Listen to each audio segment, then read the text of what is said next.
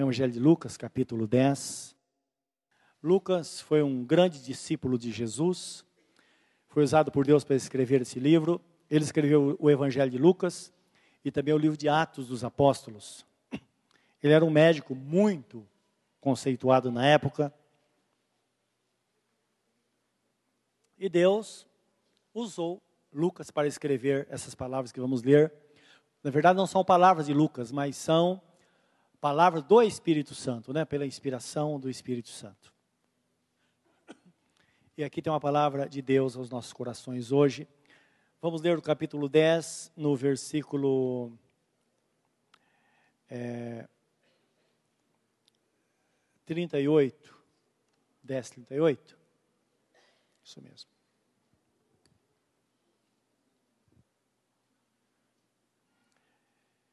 Antes da leitura, vamos orar e pedir que o Senhor fale ao nosso coração através desta palavra.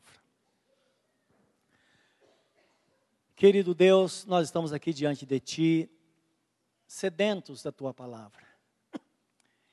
E lembramos que o Senhor disse: nem só de pão viverá o homem, mas de toda a palavra que sai da boca de Deus.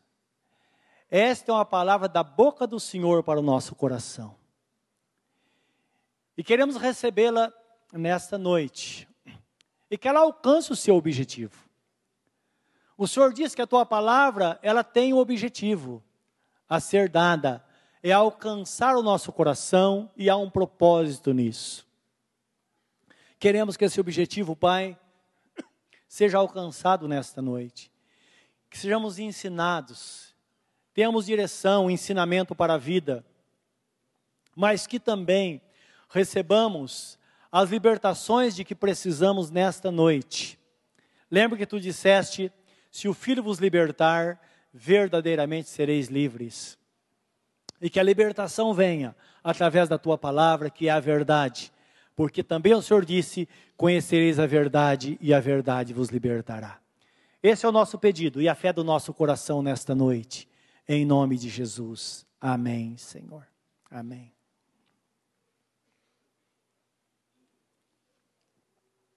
Lucas 10, 38 diz assim: E aconteceu que, indo eles de caminho, entrou numa aldeia, e certa mulher, por nome Marta, o recebeu em sua casa. E tinha esta uma irmã chamada Maria, a qual, assentando-se também aos pés de Jesus, ouvia a sua palavra.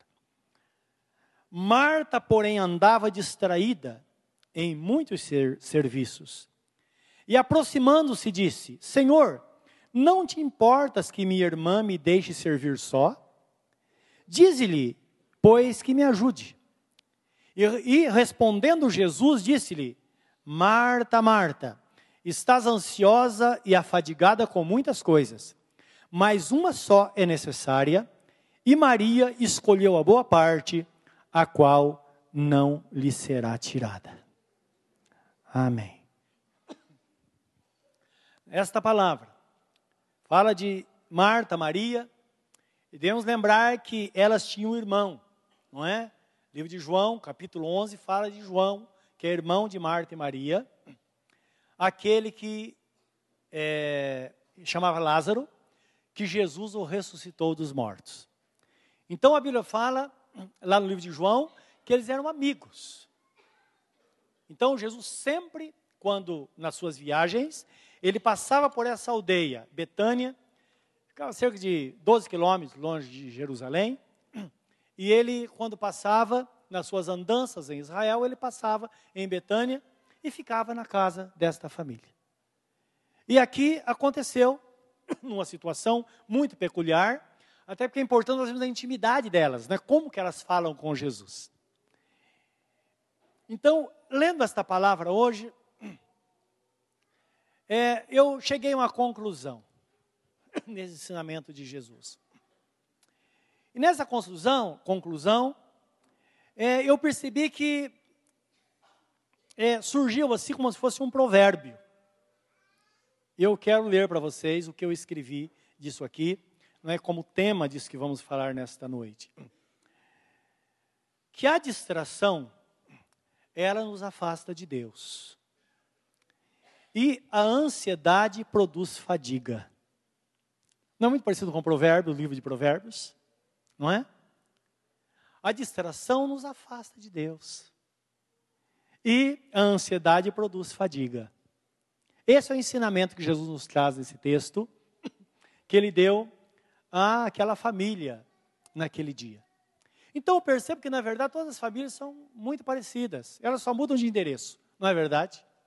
Sempre foi assim, em toda a vida. Então, quando nós nos familiarizamos com isso e entendemos, fica mais fácil de nós recebermos uma direção de Deus.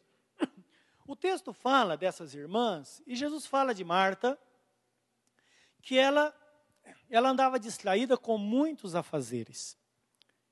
Então, pense numa dona de casa. Elas não tinham mãe e nem pai. Então, me parece aqui, tudo indica que Marta era a irmã mais velha, que ela que comandava a casa, no lugar da mãe. Ela estava sempre ocupada. E de uma forma legítima, porque imagine só, receber Jesus em casa, não é? Que é a pessoa mais nobre do que Jesus. Então, a pessoa é importante, e é claro que imediatamente ela correu lá para preparar um café, preparar alguma coisa, fazer um bolo de cenoura para ele, alguma coisa assim. Não é verdade? Então, aquela forma de agradar. Então eu quero que você saiba que quando nós nos distraímos com algumas coisas, geralmente são coisas legítimas. Legítimas. E aí nós podemos incorrer num, num erro e achar que só porque é legítimo está correto. Então tem pessoas que passam a vida lutando com alguma coisa e é tido como uma pessoa responsável, que é a coisa mais nobre do que um homem que trabalha 15 horas por dia e passa mais quatro ou cinco na condução. Aí a família reclama, estou trabalhando, é para vocês, não é? Não é verdade? Aí a esposa fala, você me ama. Oh, mas se eu não te amasse, eu ia trabalhar 15 horas por dia. Não é? Você não ama os filhos, porque você não dá tempo para eles, eles não te veem. Mas ora, eles vão entender. Não seria melhor do que estar perambulando por aí? Então percebam, aquilo que é politicamente correto pode ser imoral, pode ser algo que venha minar a vida de uma pessoa, afastar da verdade, afastar do caminho e afastar de todas as coisas boas que Deus tem reservado para as nossas vidas. E como servo de Deus, vamos entender isso. Sempre o extremo é prejudicial. Então a palavra de Deus fala desta forma com aquela pessoa que se distrai com tantos compromissos e acaba não sobrando tempo para Deus. Mas fala aquela pessoa preguiçosa também, não é? Que dorme até meio-dia e passa a tarde vendo televisão. E depois vai dormir quatro da manhã. Ou fica lá no computador a noite toda. Há uma repreensão divina acerca disso também, não é? Nós somos chamados à responsabilidade, mas Deus aposta que tenhamos equilíbrio na nossa vida. Até porque está escrito: há tempo para todas as coisas debaixo do céu. E para nós, precisamos ter esse tempo também, saber que muitas coisas cabem na nossa vida diária. E não podemos gastar a nossa vida numa situação em detrimento de outro ou de outra coisa que, porventura, ou de repente, pode ser algo de extrema importância na nossa vida. Lembrando que sempre as coisas pequenas é que vão minar tudo, não é? Se você tem um vazamento lá em casa, em alguma caixa d'água, alguma coisa, como começa? Sabe que a parede começa a ficar escura, não é verdade? Ou o teto, e você deixa. Afinal de contas, é só uma manchinha. Que algum tempo a casa vai cair, não é verdade? Mas tão pequeno. Sim, as coisas pequenas é que vão minando e de repente tudo cai por terra. E aqui Jesus ele, ele fala com, com fala Jesus uma, essa palavra aqui, essa citação é de Jesus que ele fala com, com Marta, não é? E diz que ela andava distraída com muitos serviços. Então Lucas descreve essa situação dizendo, olha, ela andava distraída com muitos serviços, fazendo coisas legítimas para servir a Jesus. E o texto também fala que Maria, porém, ela estava sentada aos pés de Jesus. Tem uma tradução bíblica que fala que ela quedou-se aos pés de Jesus. Então, quedar significa, sabe, está no lugar, você senta para não se levantar, não é? Ela sentou ali e estava ouvindo os ensinamentos de Jesus, enquanto a outra estava trabalhando. Isso o texto fala que irritou muito, muito a, Mar, a, a, a Marta. E é claro, não é? Se você está fazendo tudo sozinho e o outro está fazendo corpo mole, você não vai ficar irritado? Claro que vai, não é? Então ela estava muito irritada e vimos aqui que ela foi falar com Jesus. É interessante que ela, irritada com a situação, ela chama a atenção. Jesus, você der uma olhada aqui, você pode ver a, a, como ela fala com Jesus no versículo 40. Então, então ela diz para o Senhor: Senhor, não te importas que minha irmã me deixe servir só? Dize-lhe, pois, que me ajude. E o texto fala que imediatamente, versículo 41, Jesus tomando a palavra disse: Marta, Marta, estás ansiosa e afadigada com muitas coisas. Você está estressada, não é? Está muito preocupada com tantas coisas. Mas uma só é necessária. E Maria escolheu a boa parte, a qual não lhe será tirada. Então é bom nós entendermos que nós precisamos tirar uma lição desta situação. Qual a lição que nós podemos tirar nesta noite, nesta situação? É que o nosso Deus, ele tem um caminho de tranquilidade para nós. Ele tem um caminho de descanso para nós. Não é a vontade de Deus que vivamos atribulados a vida toda. Não é a vontade de Deus que percamos noite de sono por causa de uma situação que nós não podemos resolvê-la. Se podemos, tudo bem, mas tem coisas que nós não podemos. Você tem uma dívida para pagar amanhã. Você não tem com o que pagar. Você passar a noite acordado vai resolver alguma coisa? Claro que não. E às vezes nós vamos experimentando algumas coisas de Deus, não é? E sinceramente, às vezes eu também fico assim, é, atribulado com alguma coisa. Eu tenho procurado alívio na Bíblia Sagrada. Estou ansioso, eu pego a Bíblia, largo tudo e vou ler a Bíblia. Enquanto não passa a ansiedade, eu não paro. Mas não são os pegos de surpresa. Depois nós percebemos que Deus ele está presente ali, agindo. Não é? Hoje tinha que tomar uma decisão muito importante. Passei a noite pensando, quase não dormi. E é uma situação que envolvia dinheiro. E mas eu, de manhã eu levantei e falei, Senhor, que bobagem. Eu passei a noite pensando, quase não dormi. Eu sei que o Senhor vai preparar a situação. Quando cheguei, cheguei na situação para resolver, antes que eu falasse, a pessoa, ela, percebi ela, que ela foi usada por Deus de uma forma, eu fiquei boquiaberto de ver. Então, ao que eu ia pagar um preço, a pessoa deu o preço de um terço daquilo que eu esperava. Falei, Senhor, como o Senhor é bom. Eu nem pechinchei. E geralmente, olha, negócio é meio complicado, não é? Porque eu nunca pago o que a pessoa pede. Não é? Vou comprar algo, não, tem, tem que dar desconto. E eu nem pechinchei. Porque foi, seria até vergonhoso pechinchar a forma que Deus agiu.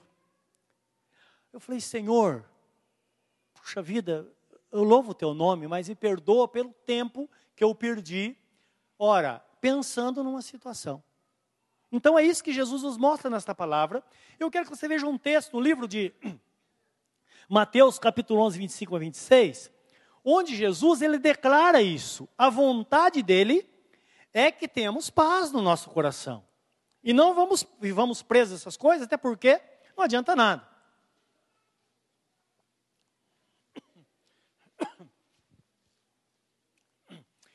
Então, nesse texto, Jesus chama as pessoas cansadas e oprimidas ele diz assim: Vinde a mim, todos vós que estáis cansados e oprimidos. Alguma Bíblia fala, talvez sua Bíblia diga assim: cansados e sobrecarregados. Alguém tem isso na Bíblia? Alguém leu isso? Algumas pessoas, é Bíblia atualizada. Então, são palavras semelhantes, porém não, não iguais. Então, a pessoa que ela vai acumulando, ela está sobrecarregada e por isso ela está oprimida, não é? Ele diz: Vinde a mim, vós que estáis cansados e oprimidos, e eu vos aliviarei. Tomai sobre vós o meu jugo e aprendei de mim, porque sou manso e humilde de coração, e encontrareis descanso para as vossas almas, porque o meu jugo é suave e o meu fardo é leve. Ora, se Jesus, se ele não nos chamasse para dividir com ele as nossas cargas, para que tenhamos alívio para a nossa alma, então nós íamos entender que a, a, o nosso destino é ter uma vida debaixo de opressão. Aqui nós vemos que não, que o que ele quer é que tenhamos alívio para a nossa alma. E sempre na palavra é muito esclarecedor quando nós observamos, né, principalmente os, os verbos que compõem as, as, as frases. Por exemplo, quando ele diz: Tomai sobre vós o meu jugo e aprendei de mim. Então, o jugo você sabe o que é, não é? Se não sabe, jugo é aquele instrumento de madeira que é colocado em dois bois, no pescoço de dois bois, é chamado de canga no interior, não é? Então, a, aquela canga faz com que dois bois puxem um carro. Só que com o peso dividido. Cada um leva metade do peso. E Deus foi tão fiel nisso, irmão, sabe que a Bíblia Sagrada, quando ela foi escrita o Velho Testamento, a Bíblia diz que eram figuras das coisas futura, futuras, mas o corpo é de Cristo, indicando que tudo que foi escrito lá tinha alguma coisa a ver com Jesus, com a nossa relação como igreja com a pessoa de Jesus. Então o livro da lei dizia assim: Não atarás animais de espécies diferentes na mesma relha. Então, indicando que para puxar um carro, olha só, Deus estabeleceu isso lá. Que não se podia colocar um boi e um cavalo junto para puxar um carro. Tinha que ser boi e boi, cavalo e cavalo. Por que será que Deus fez isso? Mais tarde, o apóstolo Paulo, quando ele fala desses assuntos, ele diz assim: porventura Deus tinha tanto cuidado dos animais assim? Não. Ele falava a respeito de nós, que íamos herdar a vida em Cristo. Então, por quê? Se coloca um boi e um cavalo para puxar um carro, o cavalo é malandrão, não é verdade? Para quem é ficar toda a carga? Para o boi, não é verdade? Então, espécies diferentes não poderiam estar juntos. Como nós somos feitos à imagem e semelhança de Deus, e a Bíblia Sagrada diz que Jesus é o primeiro entre muitos irmãos, nós somos da família de Deus, ele nos chama para entrar na mesma canga que ele, sabendo que ele não vai resolver o problema sozinho. Ele divide a carga conosco. Dá para entender isso? Porque tem pessoas que se frustram por quê? Ela acha que eu vou servir a Jesus, nunca mais vai ter problema. Então não é difícil você ver propaganda enganosa. Olha, vem aqui, deixe de sofrer, pare de sofrer. É verdade? Claro que não. Jesus Cristo diz: No mundo tereis, mas tende bom ânimo, porque eu venci o mundo. É interessante que esse texto que está, parece que no livro de João 13, 35, se não fala a memória, não sei, se não for, está no livro de João. Então ele diz assim: Em mim tenhais paz, no mundo tereis aflições, mas tende bom ânimo, porque eu venci o mundo.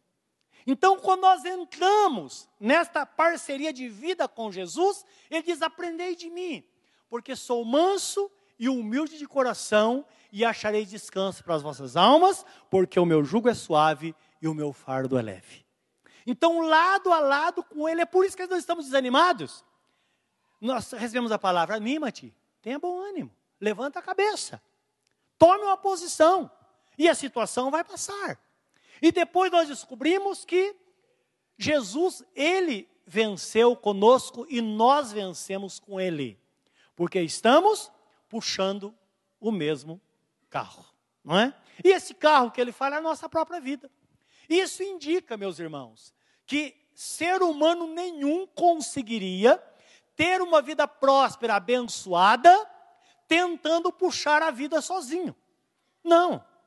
Lembrando que Jesus se fez carne exatamente por isso, para assumir a natureza humana, para que nós pudéssemos ser, sermos participantes da natureza divina. Isto é, andando lado a lado com Jesus, aprendendo com Ele e gozando desse descanso para nossa vida. Eu quero que você veja o conselho de Jesus aqui em Lucas 12, 22 a 32.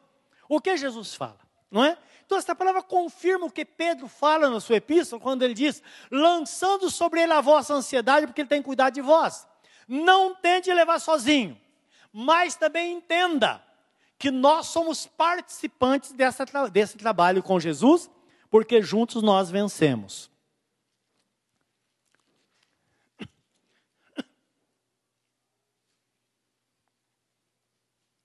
Lucas 12, 22.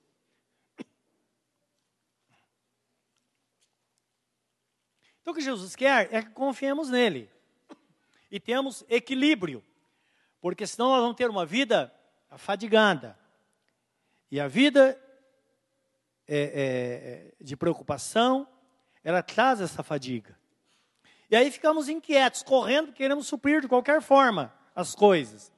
Isso faz com que desviemos do caminho, desviemos da presença do Senhor. Então, guarde bem, quando nós falamos que a, a, essa, essa vida de ansiedade, ela pode desviar-nos dos caminhos do Senhor, é bom nós entendermos que a, a, a vida de distração, essa distração pode ser até uma bênção de Deus. Um problema pode nos distrair, ou então a benção, pode mudar o foco. Exemplo muito claro, não é? A pessoa quando entrega a vida para Jesus, sua vida melhora, não melhora? Claro que melhora. Melhora, porque aí as coisas começam a entrar no eixo. Não gasta dinheiro à toa, não é? Os problemas que levavam o dinheiro começam a diminuir, e a pessoa começa a se organizar, está debaixo da bênção de Deus, e a vida começa a melhorar. Isso é natural. Mas aí, a pessoa está distraída com as coisas do mundo. Então, de repente, Deus abençoa ela, ela tem uma casa para morar. Depois, qual o próximo sonho? Comprar uma casa na praia. Aí, agora, você não veio da igreja porque, ah, eu estava na praia, né? Eu fui com a minha família, fui na sexta, você, é, voltei no domingo à noite. Aí você fala, mas tem que buscar as coisas de Deus, tem que dosar a sua vida, tem que saber como equilibrar isso. A pessoa fala, mas olha, se fosse errado, Deus não tinha me dado. Não é verdade? Não é verdade. Nós precisamos nos distrair até com a bênção do Senhor. Tá? Não podemos confundir que o nosso Deus, ele está acima das suas bênçãos. Quem está no caminho na presença de Deus, naturalmente vai estar na bênção de Deus, assim como aquela pessoa que sai a chuva e vai ter que se molhar. É? Então Jesus dá aqui uma, uma orientação dizendo o seguinte: E disse aos seus discípulos: Portanto vos digo, olha, presta atenção, não estejais apreensivos pela vossa vida, sobre o que comereis, nem pelo corpo sobre o que vestireis. Mais é a vida do que o sustento, e o corpo mais do que as vestes. Considerai os corvos que nem semeiam nem cegam, nem têm dispensa, nem celeiro, e Deus os alimenta. Quanto mais valeis vós do que as aves? E qual de vós, sendo solícito, pode acrescentar um covo da sua estatura? Covo de mais ou menos dois centímetros. Pois, se nem ainda podeis as coisas mínimas, por que estáis ansiosos pelas outras? Considerai os lírios, como eles crescem, não trabalham, nem fiam, isto é, nem tecem. E digo-vos que nem ainda Salomão, em toda a sua glória, se vestiu como um deles. Guarda isso. Então, você tem que olhar para quem?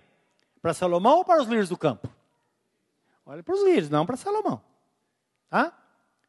E se Deus assim veste a erva, que hoje está no campo e amanhã é lançada no forno, quanto mais a vós, homens de pequena fé. Não pergunteis, pois, que a vez de comer ou de, o que a vez de beber, e não andeis inquietos, porque os gentios do mundo buscam todas essas coisas, é o sistema do mundo mas vosso Pai sabe que necessitais delas. Buscai antes o reino de Deus e todas essas coisas vos serão acrescentadas. Não temas, ó pequeno rebanho, porque a vosso Pai agradou dar-vos o reino. E para aqueles que, são, aqueles que são presos às coisas materiais, o texto continua dizendo: Vende o que tendes, ou vendeu o que tendes, dá esmolas, fazei para vós bolsas que não envelheçam, tesouro nos céus que nunca cabe, aonde não chega o ladrão e a traça não rói, porque onde estiver o vosso tesouro, ali estará também o vosso coração. Então, esse é o ensinamento que Jesus nos dá, não é? Indicando que, de fato, nós não podemos nos distrair, não devemos ter uma vida de ansiedade, mas devemos viver uma vida plena na presença dEle, descansando no Senhor, sabendo que Ele cuida de cada um de nós. Ele não trouxe você até aqui hoje? Olha o seu passado, quantos problemas já passou, e no entanto você está aqui. Os problemas passam. E Deus está ali, mantendo, cuidando, dando direção. Por isso que ganha aquela pessoa que busca o reino de Deus em primeiro lugar. Porque se você busca o reino de Deus, o reino de Deus em primeiro lugar, certamente a bênção dele vai estar sobre a sua vida.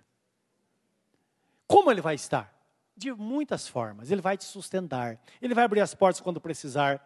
Você pode ter uma, uma, uma vida muito simples, mas você vai ser feliz. Isso é que importa, não é verdade? É isso que Deus quer de nós, para que tenhamos esta vida plena, como Ele promete na Sua palavra. Escolha, ou devemos escolher a boa parte. Qual é a boa parte de Maria? É estar aos pés de Jesus. Guarda bem isso.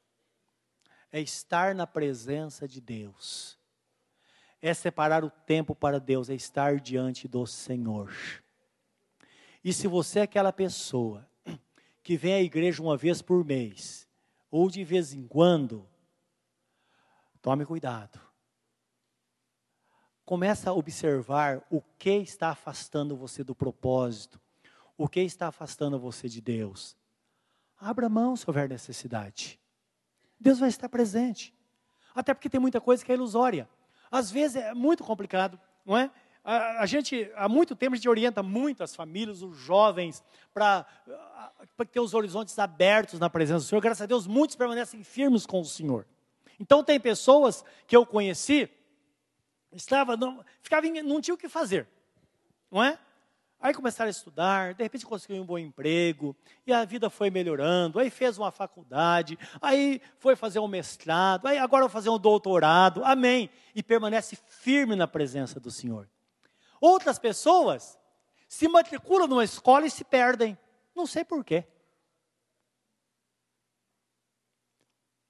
Então eu fico pensando, é por isso que no passado as pessoas diziam: olha, você conhece Jesus? é, não estuda, não faça nada. Agora, esse é certo? O certo é você ser uma pessoa madura, preparada para a vida. Se você tiver um, um excelente emprego, se aprover a Deus te dar muito dinheiro, que o seu coração permaneça o mesmo na presença do Senhor. É isso que Ele quer. Você pode ser uma pessoa analfabeta e está na presença, porque é natural isso. Já foi comprovado por uma pesquisa que quase 100% dos crentes são alfabetizados.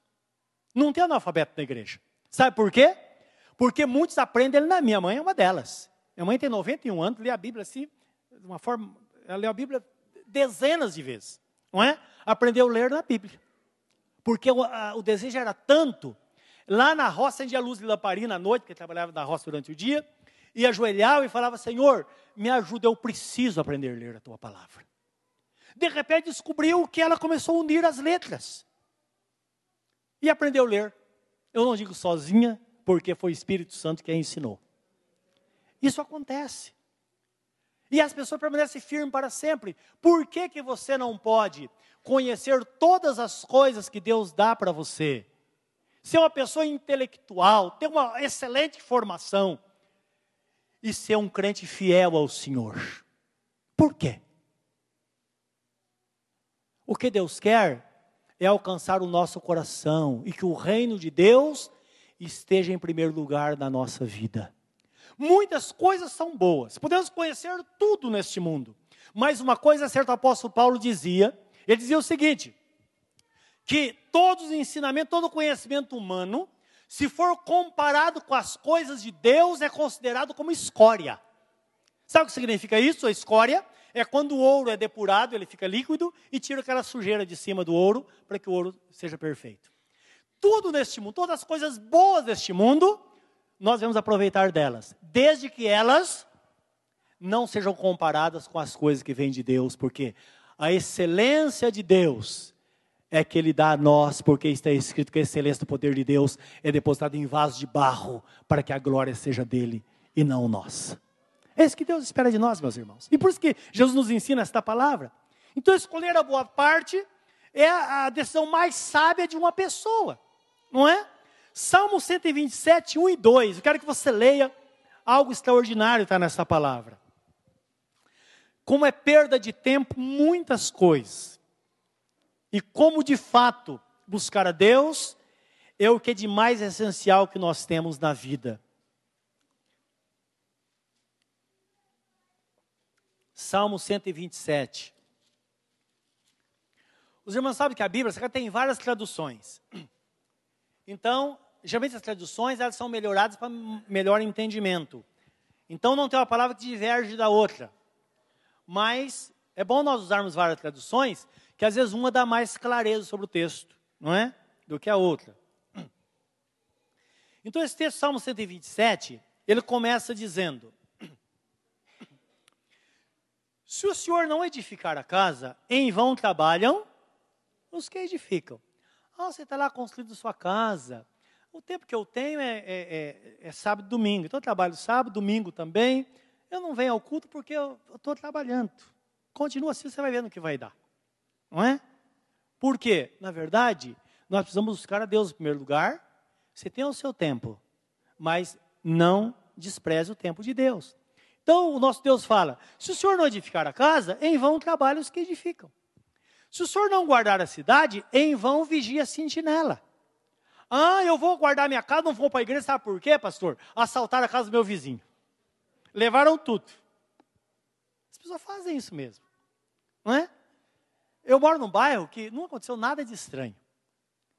E algum tempo atrás, eu soube que encostaram um caminhão na porta de uma casa e levaram todos os móveis embora os donos chegaram lá e tá, a casa estava vazia. Aí vem aquele pensamento, puxa, mas nós nunca trancamos a porta quando saímos. Sempre fica aberto. E agora? Mas a Bíblia fala, se Deus não guardar, meus irmãos, é, rouba com você dentro, é capaz de levar você junto. Não é verdade? Então, não é por aí. Não vale a pena depender do Senhor. É isso que Deus fala. Confiar no Senhor. Fazer o necessário, mas não ficar aquela coisa. Não, olha, eu não vou porque, olha, se eu, meu marido vai, a mulher fica, a esposa fica. Não. Tranca a casa, vem todo mundo para a casa de Deus. O anjo do Senhor acampa ao redor daqueles que o temem e os livra.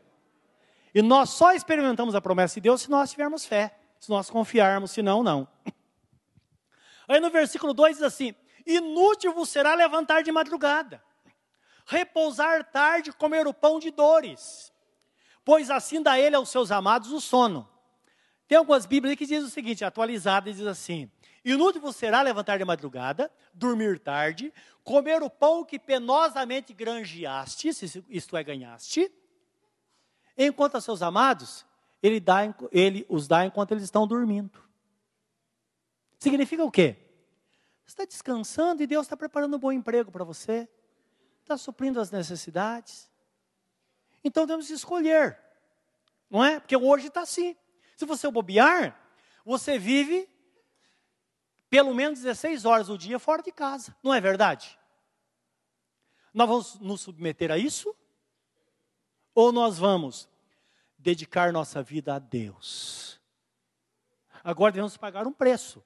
E esse preço tem que ser pago por uma decisão, não é? sei se alguns aqui não talvez não saibam, eu fui caminhoneiro durante 12 anos. E caminhoneiro, a vida é muito difícil. E na época, aí eu me converti a Jesus. Depois de estar sendo Jesus, ainda fui pelo menos mais uns sete anos. Ele tinha um problema. Por quê? Eu tinha que escolher. O que eu ia fazer da vida? Falei, não, eu não vou deixar meu trabalho. E também eu tenho que estar na igreja para buscar a Deus. Agora entenda, eu não era como eu sou hoje, eu tinha 22 anos de idade nessa época. Então, era um jovem, não é? Aí eu fiz um voto com Deus de nunca perder um culto. E eu saía, então eu já delimitei até onde eu ia. Eu geralmente aceitava viagem para cidades mais próximas, que dava para ir e voltar no dia. Mas às vezes não dava, porque isso é muito cruel. Não é como hoje as pessoas que trabalham nesse ramo sofrem. Chegava numa cidade, ia para Santos, por exemplo, chegava lá, faltando 10 para 5, a empresa fechava 5, eles simplesmente trancavam o portão. E agora só no outro dia, o que você vai fazer? Eu já tinha formado dentro de mim, não tinha problema. Eu arrumava um lugar seguro, trancava a porta do caminhão, ia para a pista, pegava o ônibus e voltava para São Paulo, porque 5 horas da tarde, o culto começava 8, 8 horas eu estava na igreja. Nunca perdi um culto durante a semana e nem aos domingos. E Deus sempre supriu, sempre Ele fez coisas, se eu pudesse contar tantas coisas que Ele fez. Que o nosso Deus ele é fiel à Sua palavra. Agora, essa é uma decisão que não pode deixar para a última hora. Nós temos que ter um propósito em nós, Deus e já, não é? Aquilo que é de Deus, é de Deus. Então, Muitas pessoas passam a vida lutando. E já foi comprovado isso, que o homem, ele trabalha até os 50 anos aproximadamente. Aí chega o tempo da aposentadoria, ele fala: "Puxa, vida agora, eu vou descansar, vou comprar uma rede, vou pescar". Só que aí vem a doença, ele passa o resto da vida gastando aquilo que ele ganhou até os 50 anos. É verdade ou não é? Não é muito melhor você estar na vontade de Deus? experimentar a graça de Deus todos os dias da nossa vida. E é tão interessante, tão satisfatório isso, porque às vezes quando nós falamos, dizemos, ah, claro, o senhor tem saúde? Sim, tenho, graças a Deus. Mas eu sei muito bem, nós não sabemos o amanhã. Pode ser que daqui um ano, sei lá quando, eu cheguei e falei, irmãos, olha, eu estou morrendo. Pode ser, não é verdade? As coisas acontecem assim. Primeiro lugar, se isso acontecer, vocês vão se unir à oração a meu favor. Foi propósito de Deus? Vai chegar o um momento, eu tenho certeza, que eu vou receber a coroa da vida na presença do Senhor. Assim é a vida. Agora, o que importa é que vivamos nessa dependência de Deus, escolhendo aquilo que é importante para o nosso dia a dia, fazer um balanço diário. E Deus promete na Sua palavra, diz assim: Eu nunca te deixarei e jamais te desampararei. O apóstolo Paulo, na sua experiência, ele dizia assim: O meu Deus, segundo a sua riqueza, ele sempre suprirá todas as minhas necessidades em glória por Cristo Jesus, nosso Senhor. Ele vai suprir ou não vai? Pense nisso. Comece a colocar limites na sua vida. A separar o tempo para você, o tempo para Deus, o tempo para a sua família e o tempo para trabalhar. E Deus vai te honrar porque Ele é um Deus fiel. Amém? Você fala, é uma proposta absurda. Sim, as coisas de Deus são absurdas. Por isso que ele fala, as coisas que olhos não viram, nem ouvidos ouviram, nem sequer penetraram no coração do homem, são as coisas que Deus tem reservado para aqueles que o amam. Deus tem algo melhor para a sua vida, meu irmão e minha irmã. Ele tem uma bênção que você não imagina. Basta tão simplesmente que você atenda aquilo que Jesus Cristo disse. Busque o reino de Deus em primeiro lugar e as demais coisas lhe serão acrescentadas. Curva o seu semblante na presença de Deus. Uma coisa só é necessária. E Maria escolheu a melhor parte.